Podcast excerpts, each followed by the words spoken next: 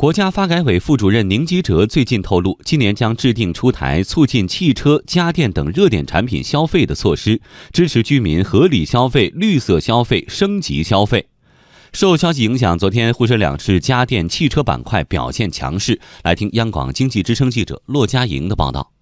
为了促进形成国内强大市场，国家发改委副主任宁吉喆透露，今年将制定出台促进汽车、家电等热点产品消费的措施。过去一年呢，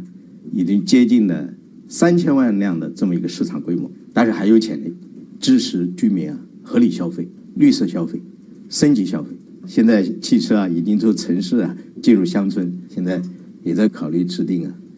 呃这个相关政策，鼓励啊，呃农民的。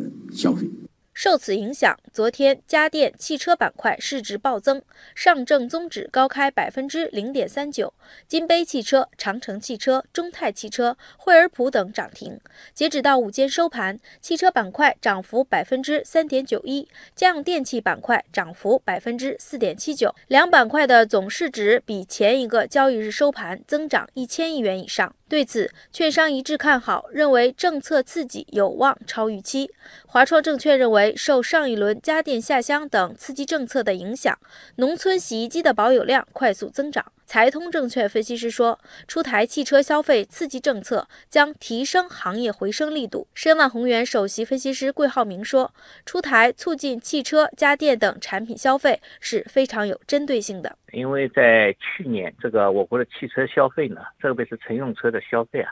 是三十年来第一次出现一个下行，这个压力应该说比较大。另外呢，随着房地产的降温啊。大家电的消费呢，也呈现一个有所降温这样一个态势。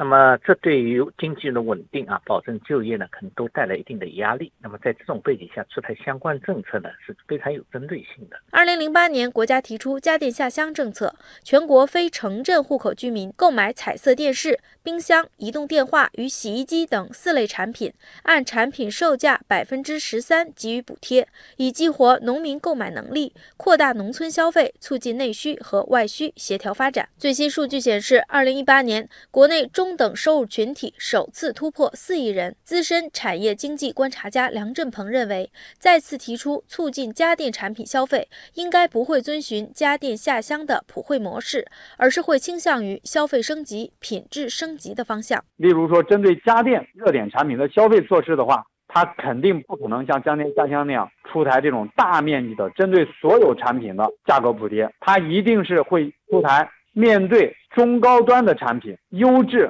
高价值的产品，智慧在智能、网络化、信息化，能够节能环保、绿色健康。代表中国家电制造业转型升级趋势的这样的产品，国家发改委有可能会对这样的产品出台一个价格补贴。而在汽车领域，梁振鹏也提出，新能源、绿色环保可能是这次发改委出台新政会重点考虑的因素。申万宏源首席分析师桂浩明认为，促进家电、汽车等热点产品的消费，具体来看有两个重要方面：一是要出台具体的政策措施；二是更大程度上改善、提高老百姓的收。入，那么一方面呢，还是要有相应的政策啊，那只有通过有效的政策刺激啊，才能够对实际消费呢起到一个引领作用。另外呢，要让消费真正起来呢，还需要更大程度上来改善啊，提高老百姓的收入啊，改善他们的一个收入结构，使他们有钱敢于消费。